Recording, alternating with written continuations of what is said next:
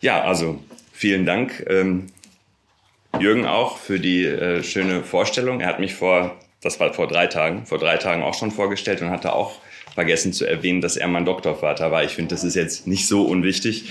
Ähm, das äh, darf man ruhig sagen. ähm, und ich habe ja ehrlicherweise gedacht, ähm, an so einer psychologischen oder psychoanalytischen Universität, warum ich eingeladen werde. Äh, aber natürlich äh, hatte ich auch eine völlig falsche Vorstellung davon, ähm, wie, hier gearbeitet wird, wie interdisziplinär gearbeitet wird, was die Themen der ähm, äh, Doktorandinnen und Doktoranden angeht. Und mittlerweile glaube ich, das passt sogar wirklich richtig gut. Ähm, was ich jetzt gleich vorstellen werde, eigentlich habe ich nur noch zehn Minuten Zeit. ähm, das werde ich in zehn Minuten nicht schaffen, aber ich werde, glaube ich, der Einzige sein, der nicht überzieht. Also, ich ähm, habe es irgendwie betitelt äh, mit ähm, Anerkennung und Diskriminierung in äh, ähm, der superdiversen Gesellschaft.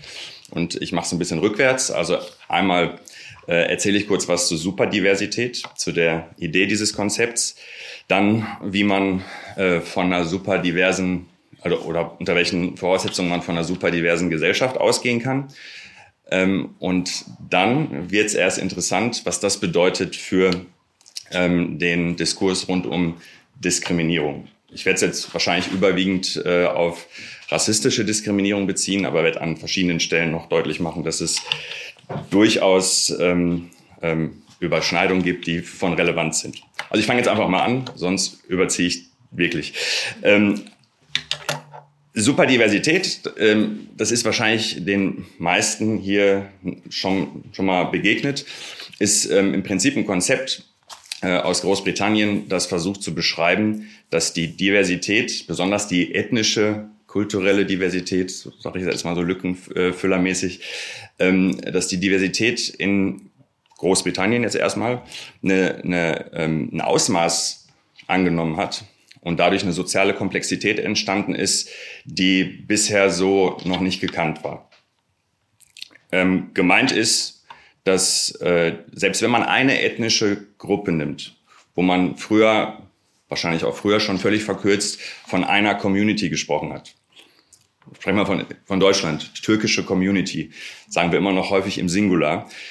Dann ähm, sieht es so aus, dass das, was man unter einer türkisch türkischen Community äh, bezeichnet, in sich so divers ist, dass selbst die Menschen, die wir damit meinen, überhaupt keinen Überblick mehr haben, was das alles bedeuten kann. Das kann bedeuten, dass es durchaus auch, wenn es äh, Menschen sind, die Türkisch sprechen, ähm, ethnische Unterschiede geben kann. Äh, also es könnten kurdische Menschen sein und es gibt noch andere Gruppen, äh, bezogen auf die äh, Religion, besonders die Konfession, gibt es Unterschiede auch innerhalb dieses Landes, dieses Herkunftslandes äh, in, im Hinblick auf ganz viele andere Dinge, wenn wir jetzt die Gruppe uns in Deutschland anschauen, äh, der Rechtsstatus, deutsche Staatsbürgerschaft, zwei Staatsbürgerschaften äh, und vieles mehr. Im Übrigen kann man dann auch mal ins Detail äh, gehen, nicht nur welche Konfession, sondern wie religiös ist man, welche Bedeutung spielt die Religion, ist man angebunden an religiöse ähm, Gemeinden, wie sieht's mit der Sprache aus, Mehrsprachigkeit, Deutsch als Sprache, ähm, und für mich das Interessanteste, welche Generationenzugehörigkeit. Wir haben mittlerweile von der ersten bis zur fünften Generation, also die erste Generation Menschen, die selbst migriert sind, fünfte Generation entsprechend die Ur-Ur-Urenkel, ähm, haben wir nennenswerte Zahlen. Das sind also wirklich ähm, Dinge, die, die eine wirklich große Rolle spielen. Und dann kommt auch noch ein anderer Faktor, der auch ein bisschen was mit Zeit zu tun hat ist aber deutlich zu unterscheiden von Generationszugehörigkeit. Wann ist man eingewandert? Es macht einen Unterschied, ob, ob wir von einer Person sprechen, die heute 80 Jahre alt ist und vor vielen Jahrzehnten eingewandert ist. Oder Menschen aus der Türkei wandern ja auch jetzt ein. Sind sie zwar erste Generation, sind aber heute eingewandert. Das äh, Konzept äh, im Übrigen ähm, wurde besonders dadurch äh, ähm, populär, weil das Auswirkungen auf neue Zuwanderung hat. Es macht nämlich einen riesen Unterschied, ob in eine so super diverse Gesellschaft äh, eingewandert wird oder ob man eben ins England der 1960er Jahre einwandert. Das schichtet sich sozusagen auf und erzeugt eine enorme neue Komplexität. Ähm, bezogen auf Deutschland kann man nicht ganz sicher jetzt schon von einer super diversen Gesellschaft sprechen. Das hat Gründe. Viele von Ihnen werden jetzt nicht wissen, dass wir bezogen auf Zuwanderung, also erste Generation, haben wir allen europäischen Ländern was voraus.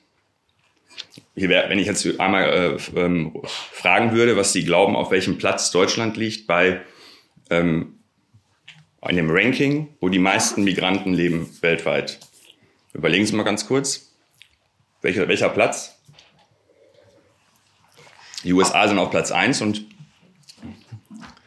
Deutschland ist auf Platz 2. Weltweit. Das sind die absoluten Zahlen. Und prozentual haben wir bezogen auf ähm, Migranten der ersten Generation, wie viel Prozent machen sie in der Bevölkerung aus?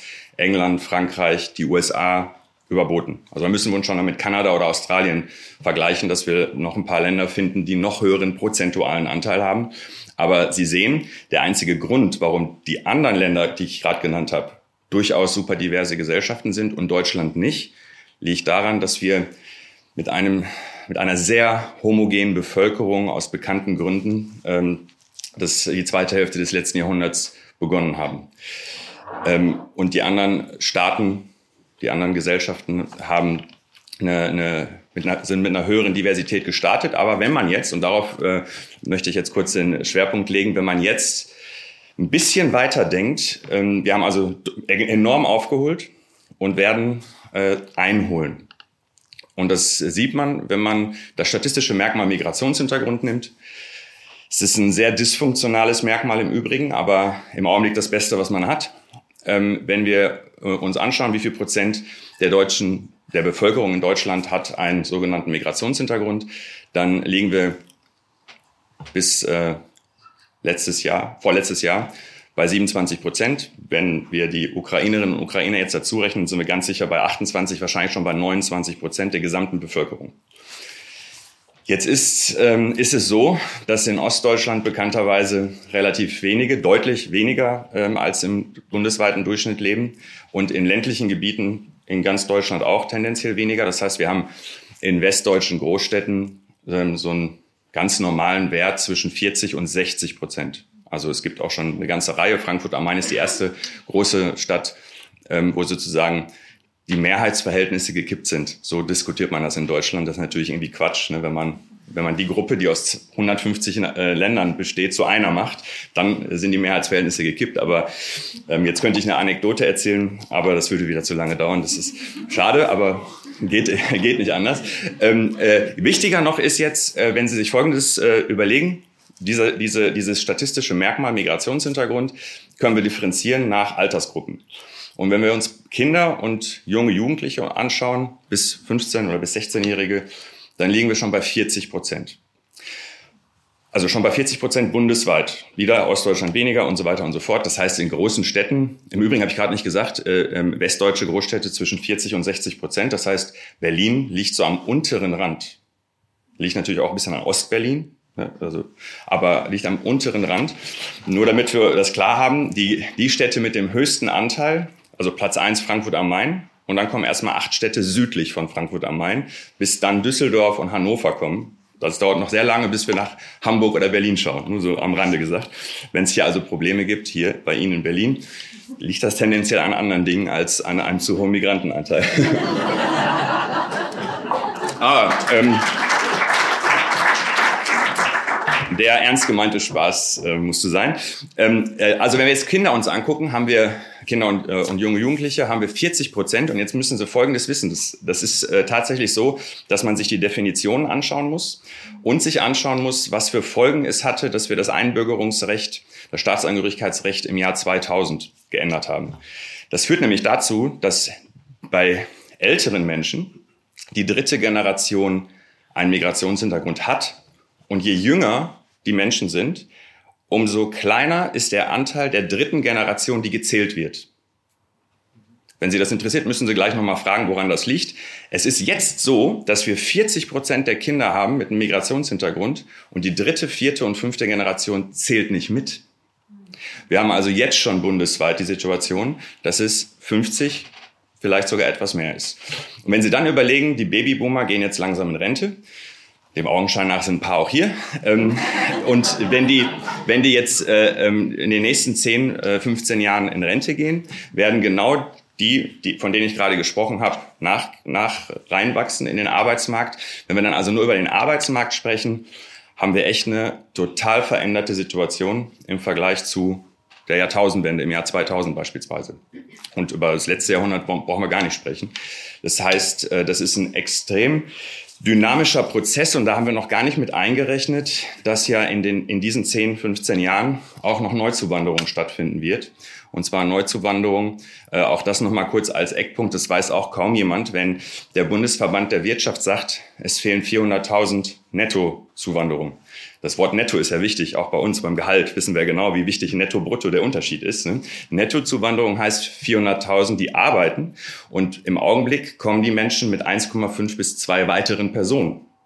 Das heißt, wir müssen 400.000 pro Jahr mal 1,5 oder 2 nehmen.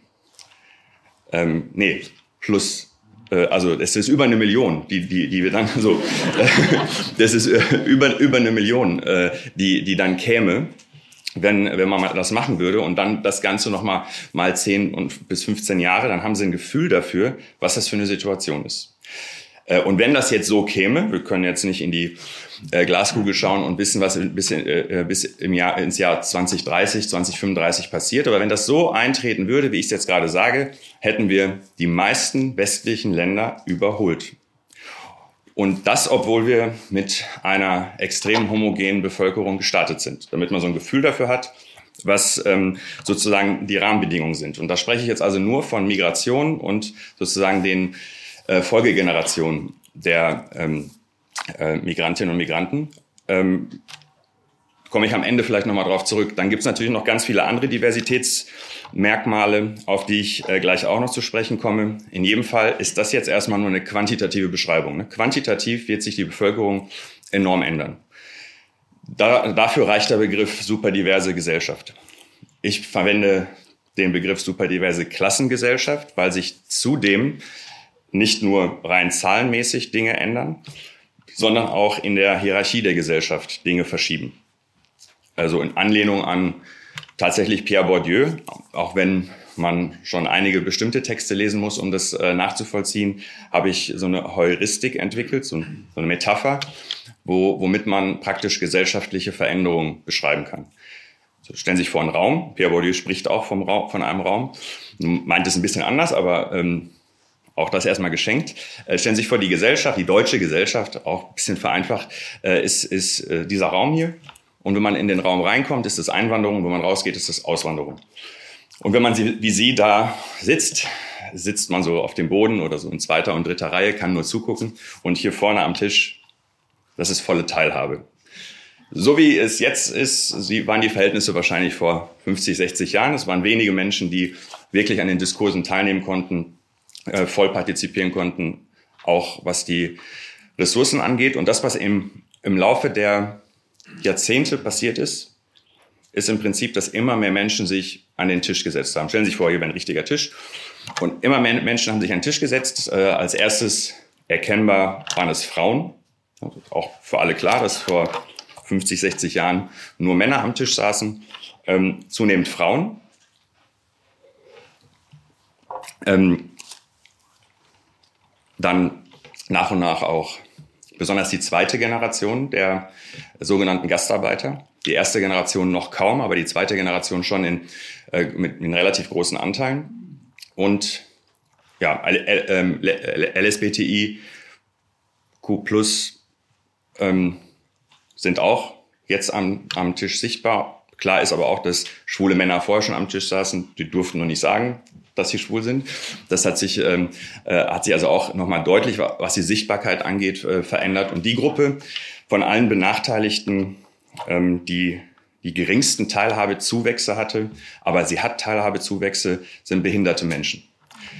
Die haben auch messbar äh, Teilhabezuwächse, aber eindeutig die Gruppe, wo die, ähm, die diese Zuwächse äh, am, am geringsten ausfallen. Und im Übrigen seit ungefähr 10, 15 Jahren sehen wir auch, dass Ostdeutsche an den Tisch kommen. äh, zunehmend. Der Tisch war vorher sehr westdeutsch. Und jetzt merken, ein paar lachen schon, jetzt merken Sie, worauf ich hinaus möchte.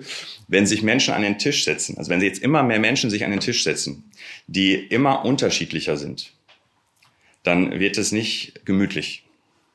Aber das erwarten erstmal alle. Also mit, dem, mit so einem mehr Teilhabe, mehr Inklusion. Alle erwarten, dass das doch eigentlich gut ist. Und de facto sehen wir, dass jetzt mehr Menschen am Tisch sitzen. Die wollen einen schönen Platz am Tisch, soziale Positionen.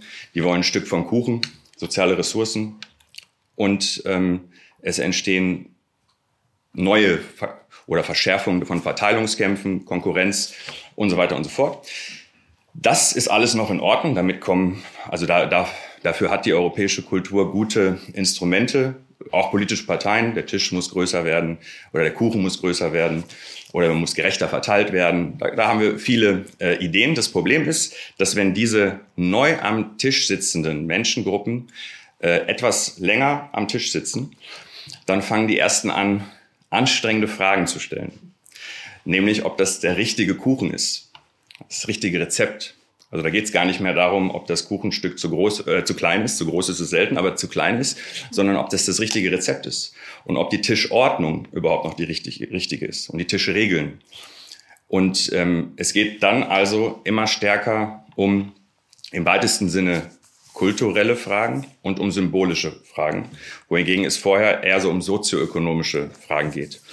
Jetzt überschneiden sich sozusagen verschiedene Konfliktlinien die, ähm, die überhaupt nur deshalb ähm, die wir überhaupt nur deshalb haben, weil wir sie uns verdient haben, weil die offene Gesellschaft immer mehr Teilhabe von immer unterschiedlicheren Menschen ermöglicht hat. Das muss man erstmal ähm, zur Kenntnis nehmen. Und im Übrigen, das, was ähm, mit symbolischer, mit symbolischen ähm, Konflikten auch gemeint ist, ist zum Beispiel so etwas, was Jürgen Straub gerade ähm, so salopp gesagt hat, wenn deutsche Menschen auf jüdische Menschen treten, ähm, das ist genau zum Beispiel so etwas, also dass das in einem ganz bestimmten Verhältnis ist, das ist zum Beispiel etwas, was jetzt wieder umstritten ist. Weil auch Erinnerungskultur ist sozusagen das, was, was Rezeptur ist.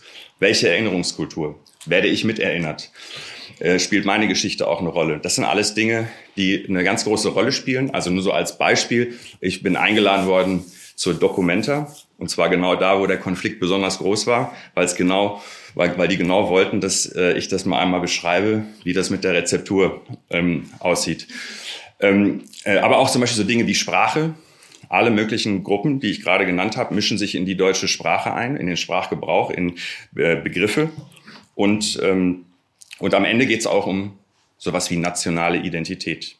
Also erst seitdem Muslime am Tisch sitzen, fragen wir, gehört der Islam zu Deutschland? Als Muslime auf dem Boden saßen, hat die Frage niemand gestellt. Und ähm, die Frage auch, was ist überhaupt Deutsch? Im Übrigen, wenn, wenn, man, äh, wenn sich zu viele Leute in das Rezept des Kuchens einmischen, stellen sagen die Ersten, wir brauchen ein Leitrezept. Ähm, ne? ähm, und, und vieles mehr. Also das sind ganz typische Konflikte, die erwartbar sind, die im Prinzip in allen super diversen Klassengesellschaften auch stattfinden, jeweils auf ihre Art und Weise. Ähm, also auch das, das Wie ist da durchaus unterschiedlich, aber das ist erwartbar und das meine ich mit superdiverser Klassengesellschaft. Wäre einfach nur auf dem Boden ähm, Superdiversität vertreten, ähm, könnte man das nicht so leicht begründen, aber wir haben eine Klassengesellschaft und alle Klassen werden diverser. Und die Klassengesellschaft ähm, schafft es so sozusagen, sich noch stärker zu legitimieren. Denn es sitzen ja jetzt immer noch viele Menschen auf dem Boden. Und äh, im Prinzip durch diese Dynamik, die ich gerade beschrieben habe, kriegt man auch erfasst, was jetzt äh, bei den Ausgeschlossenen passiert. Es gibt ja eigentlich nichts Schlimmeres, als zu erleben, wie jahrzehntelang Teilhabezuwächse für so viele Menschen stattfinden und man selber profitiert davon nicht. Es gibt kaum was Demütigerendes.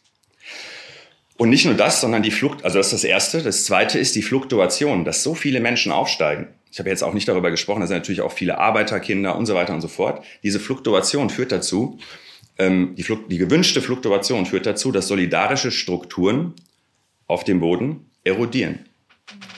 Und äh, diese ähm, solidarischen Strukturen, ich bin in, in Recklinghausen aufgewachsen, wir wurden belästigt mit äh, Arbeiterbibliothek, Arbeiterchöre, Arbeiter dies, Arbeiter das. Ne? ist alles verschwunden. Und ähm, auch insgesamt die soziale Kontrolle, die wir als Kids als übergriffig wahrgenommen haben, dass alle irgendwie einen kannten und auf einen aufgepasst haben, äh, ist, äh, ist auch verschwunden und an, an ihrer Stelle ist so etwas gekommen, was ich so apathische Strukturen nenne, im, um, wenn man es zugespitzt formulieren will. Auf jeden Fall resignative Milieus, so beschreiben es ja viele.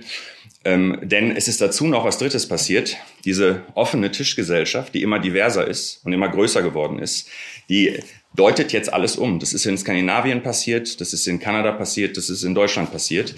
Also die Agenda 2010 beschreibe ich jetzt gerade, nämlich dass man sagt, wer jetzt immer noch nicht am Tisch sitzt, der ist selbst schuld. Das heißt, das Ausgeschlossensein, das Benachteiligtsein, was äh, früher ein kollektives Schicksal war, wird den Menschen als persönliches Scheitern zugeschrieben. Und das hat natürlich nochmal ähm, verstärkt, dass wir also folgende Überlappung verschiedener paradoxer Verhältnisse haben, weil eigentlich sehr vieles sehr gut gelaufen ist, haben wir am Tisch multiple Konfliktlinien und auf dem Boden macht sich bei zwar weniger Menschen als früher eine immer schlimmere ähm, äh, Benachteiligung breit, die dann zu Resignation und in bestimmten Kontexten auch zu parallelgesellschaftlichen Strukturen äh, ähm, führen. Ich beschreibe es immer als parallelgesellschaftliche solidarische Strukturen. Ähm, meine aber wahrscheinlich das, was im Volksmund auch unter Parallelgesellschaft äh, verstanden wird, versuchen ein bisschen auch die Ursachen des Ganzen begrifflich äh, mitzuerfassen. So, wenn, wir, wenn Sie jetzt äh, alle da mitgehen, diese Beschreibung dessen, was passiert ist, dann wird es jetzt erst kompliziert. Denn was erzeugt, bezogen auf Diskriminierung und den Diskurs über Diskriminierung, was erzeugt diese Dynamik, ähm, die für uns relevant sein könnte und für das Graduiertenkolleg ganz sicher auch? Ähm, dadurch, dass jetzt immer mehr Menschen am Tisch sitzen, sitzen jetzt auch immer mehr Menschen in Positionen, wo sie Themen artikulieren können und ihnen Leute zuhören müssen, was vorher nicht stattfinden konnte. Das ist klar. Und wenn Sie über Diskriminierung sprechen, können Sie es am Tisch deutlich besser, als wenn Sie nicht am Tisch sitzen. Das ist banal. Viel weniger banal ist, dass hoffentlich ist das nicht meins. ich nutze jede Pause. Also dadurch, dass ähm, mehr, äh, mehr Teilhabe stattfindet, steigen die Erwartungen von Menschen. Ich nenne das äh, ähm, im, im, im Buch Wozu Rassismus das Diskriminierungsparadox. Also je mehr Teilhabe benachteiligte Gruppen haben, man muss beides haben. Je mehr Teilhabe eine benachteiligte Gruppe hat, umso stärker steigen die Erwartungen. Schon von Tocqueville beschrieben worden in, einer, in einem anderen Kontext, was aber dazu führt, wenn jetzt die Erwartungen steigen, dass wir einmal eine komplexe Situation haben, weil sie könnten jetzt ähm, mit einer Person sprechen, deren Erwartung nicht gestiegen ist. Also stellen Sie sich vor, Sie unterhalten sich mit meiner Mutter und äh, sagen irgendwas, was man heutzutage vielleicht nicht mehr unbedingt sagen sollte. Meine Mutter hat keine Erwartung, dass Sie etwas anderes tun. Äh, meine Erwartung wäre schon so, ich würde mich nicht sofort diskriminiert fühlen, aber würde schon mir denken, was ist mit denen los? Wenn Sie mit meiner Tochter sprechen und Sie sagen genau das Gleiche, dann wird die dafür sorgen, mehr oder weniger höflich, dass das Gespräch für sie unangenehm wird. Und das ist nicht anders zu erklären, weil wir sind eine Familie und wir haben uns alle lieb, als dass sie völlig andere Erwartungen an Teilhabe und Zugehörigkeit hat und äh, bestimmte Dinge einfach nicht akzeptiert. Und zwar, weil es ihr viel besser ergangen ist als meiner Mutter. Und ich bin so Sandwich dazwischen.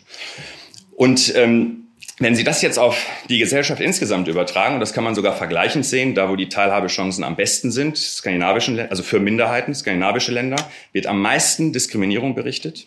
Da wo sie am schlechtesten sind, in osteuropäischen Länder, Ländern, wird von Minderheiten am wenigsten Diskriminierung berichtet, auch in anonymisierten Studien. Und wir sind auch so in der Mitte. Es ist immer gefährlich, in der Mitte zu sein, weil dann weiß man, was noch passiert. Ne?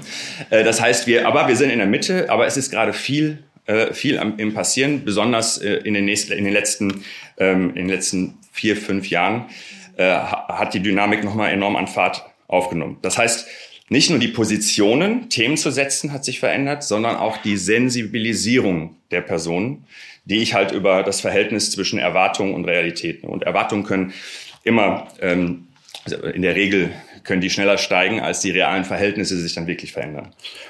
Und wenn man das jetzt weiß, weiß man immer noch nicht, was passiert, denn äh, und das ist eine spitzenmäßige ähm, Vorarbeit von Maya Anboga, wen es interessiert. Das äh, Buch heißt äh, Das Trilemma der Inklusion, wo sie wunderbar beschreibt, wie es jetzt, und das ist sozusagen ein Forschungsschwerpunkt für mich jetzt seit einer gewissen Zeit und auch die nächsten Jahre, wie jetzt diese Menschen mit gesteigerten Erwartungen, wie die eigentlich auf Diskriminierung blicken. Ähm, ich unterscheide jetzt zwei Dinge und in jedem dieser beiden Bereiche eben drei ähm, Dimensionen. Ähm, also das eine ist, wie geht man um mit, den, mit, äh, mit der Diskriminierung selbst? Da gibt es einmal einen sehr funktionalen Umgang. Das ist sozusagen auch etwas, ähm, was wir schon in den 90er Jahren sehr stark beobachtet haben. Also man spricht zum Beispiel ähm, über die eigene Herkunft oder über den eigenen Hautton oder so, äh, nicht um irgendwas damit anderes auszudrücken als wir müssen drüber reden, weil wir sonst über die Diskriminierung nicht sprechen können. Also ein rein funktionaler Zugang zu dem diskriminierenden Merkmal, was man selbst ähm, ähm, so, so typisiert. Dann, und das ist so ein bisschen auch chronologisch, entsteht eine neue Bewegung, die, ähm, die macht es normativ. Weil in der LSBTIQ-Szene äh, hört man ja auch Pride. Und sowas wie Pride, Stolz, sehen wir in allen benachteiligten Gruppen, ob im Feminismus oder äh, in der Rassismuskritik, also in Bezug auf äh, äh, ähm, Antirassismusbewegung, spricht man von Liebe. Ich liebe das, mein Schwarzsein. So wirklich so als, ähm, als äh, äh, Strategie. Das heißt, ein ganz normativer Umgang mit dem benachteiligenden Merkmal.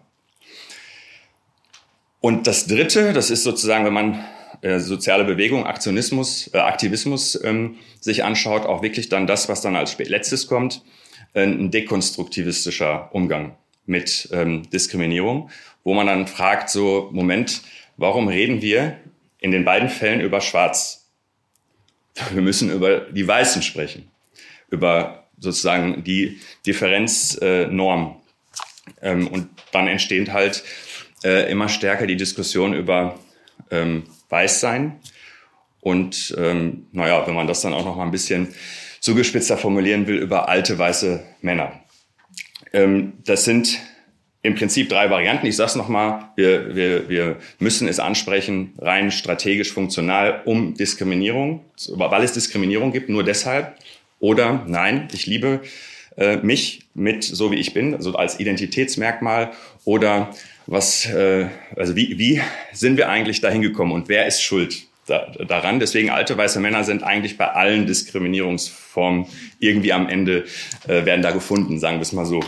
Ähm, äh, die, die Frage ist, ähm, also da, da sehen Sie jetzt drei verschiedene Strömungen. Das Spannende ist jetzt, diese drei spalten sich eigentlich immer. Das sah man schon bei Fem beim Feminismus so ein bisschen. Maya Amboga fängt auch mit Feminismus an und endet bei Ableismus, also bezogen auf Behinderung.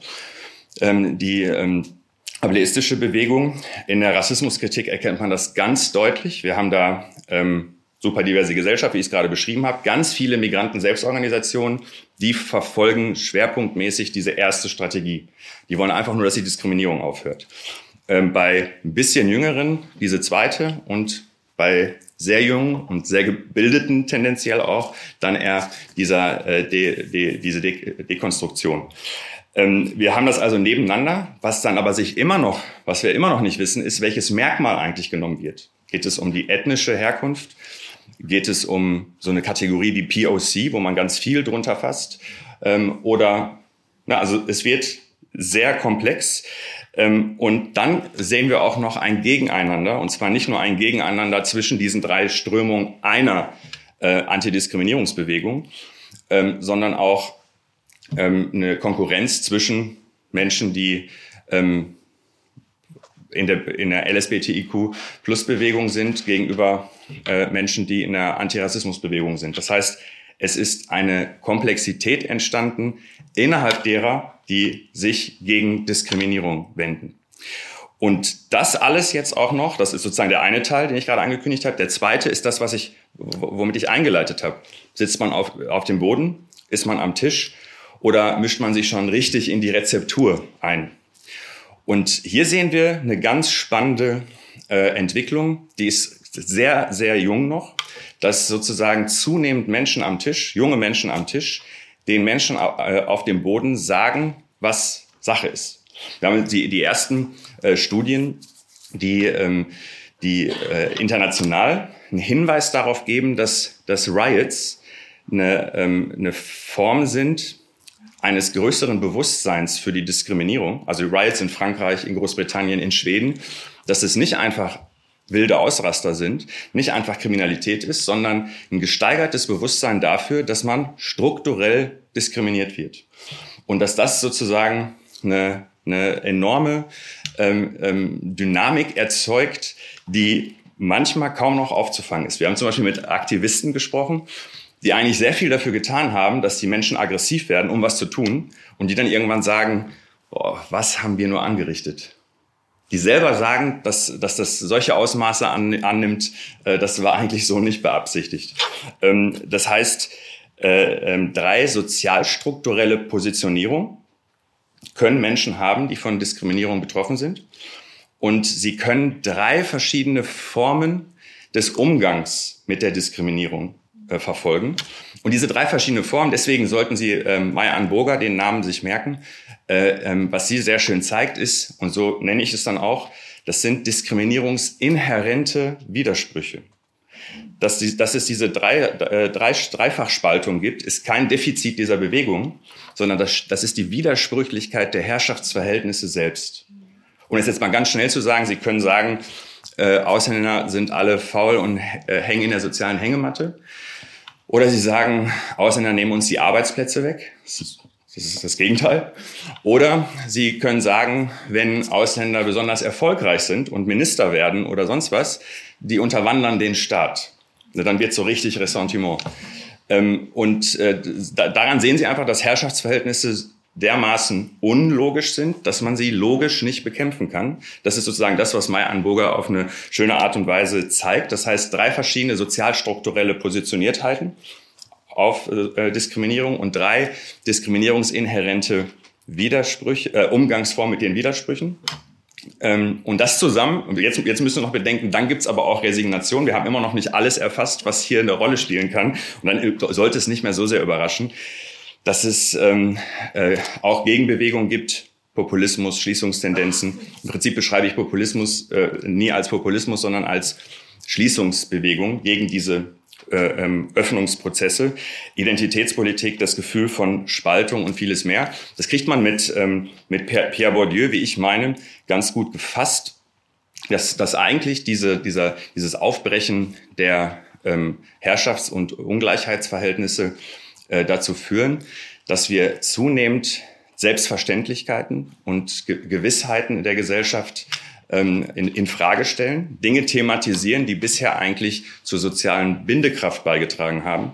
Also die Doxa für Bourdieu ähm, ähm, und, und im Prinzip dadurch zunehmend ähm, durch den Aufbruch von äh, von Herrschaftsverhältnissen zunehmend auch Sinnstiftendes verloren geht und dadurch ein heilloses Durcheinander stattfindet, das häufig auch erlebt wird als gesellschaftliche Spaltung. Ich würde sagen, Spaltung ähm, kann passieren. In den USA spricht einiges dafür. In Deutschland spricht gar nicht so viel dafür, dass es gespalten ist, aber es ist sehr mehrstimmig. Und ähm, es ist so, dass ich schon sagen würde, dass das, was die, den gesellschaftlichen Zusammenhalt in der Vergangenheit äh, äh, hergestellt hat, dass das zunehmend erodiert. Also, dass der gesellschaftliche Zusammenhalt verloren geht, würde ich sagen, ist zum Teil ähm, keine so falsche Beobachtung. Aber Zusammenhalt oder Kit, der Kit der Gesellschaft, ne, wenn die Gesellschaft äh, aus der Perspektive vieler Menschen falsch zusammengeklebt ist, ungerecht zusammengeklebt ist, muss man es nun mal erstmal lösen. Und ob wir es dann nochmal zusammengeklebt bekommen, ich bezweifle es ein bisschen. Sie merken, Sie können ganz viel forschen, gerade wenn man noch bedenkt, und dann komme ich auch zum Ende, ähm, wenn man bedenkt, dass äh, das alles, was wir jetzt erleben, eine gesteigerte Dynamik nach allem, was man vorhersehen kann, äh, weiterhin haben wird. Ähm, und dann haben wir noch globale Krisen, Klimawandel, Inflation, äh, äh die weltpolitische Lage. Ich glaube, wir, für, für Wissenschaftler, die sich in dem Bereich äh, ähm, tummeln, ist Hochkonjunktur. Leider. Dankeschön.